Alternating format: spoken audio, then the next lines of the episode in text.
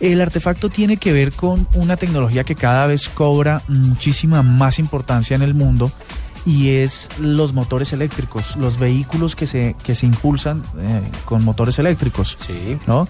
¿Ustedes, ¿Ustedes cuánto le, le meten de gasolina a sus carros? Uy, un montón de plata.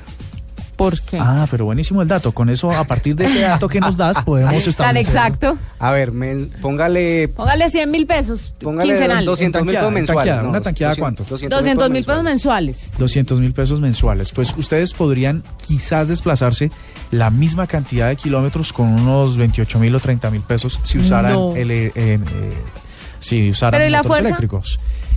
Pues está mejorando, está mejorando porque el rendimiento de ese tipo de energía es, es muchísimo mejor y eso se los voy a explicar en esta nota que viene. Como su nombre lo indica, en los vehículos eléctricos se reemplaza el motor a gasolina o ASPM por uno eléctrico, cuyo funcionamiento claramente es más sencillo, ecológico y sostenible. Un motor eléctrico se compone de un motor impulsado por energía, un controlador de ese dispositivo y las baterías. Bueno, bueno, bueno, todo el mundo a trabajar, pónganle afán, pónganle afán a trabajar, vamos, dele, dele. El controlador recoge la energía acumulada en las baterías y lo distribuye al motor. El acelerador va conectado a un par de potenciómetros o resistencias variables y estos potenciómetros proveen de la señal que le dice al controlador cuánta energía se supone que tiene que entregar. El controlador puede enviar varios niveles de potencia, controlando así la velocidad.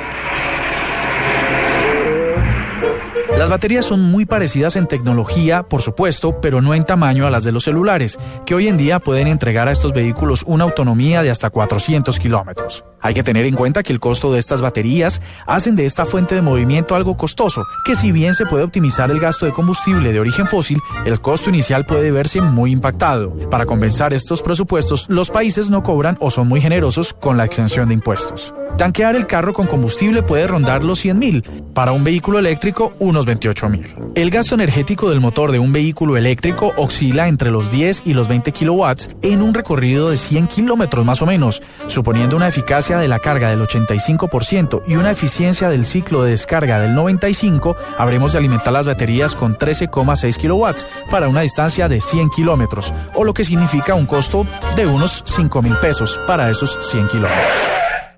Las diferencias más palpables entre ambos automóviles son, el motor de gasolina es reemplazado por un motor eléctrico, el motor eléctrico recibe su potencia de un controlador y el controlador recoge la potencia de un conjunto de baterías. El vehículo eléctrico, el artefacto de hoy en la nube.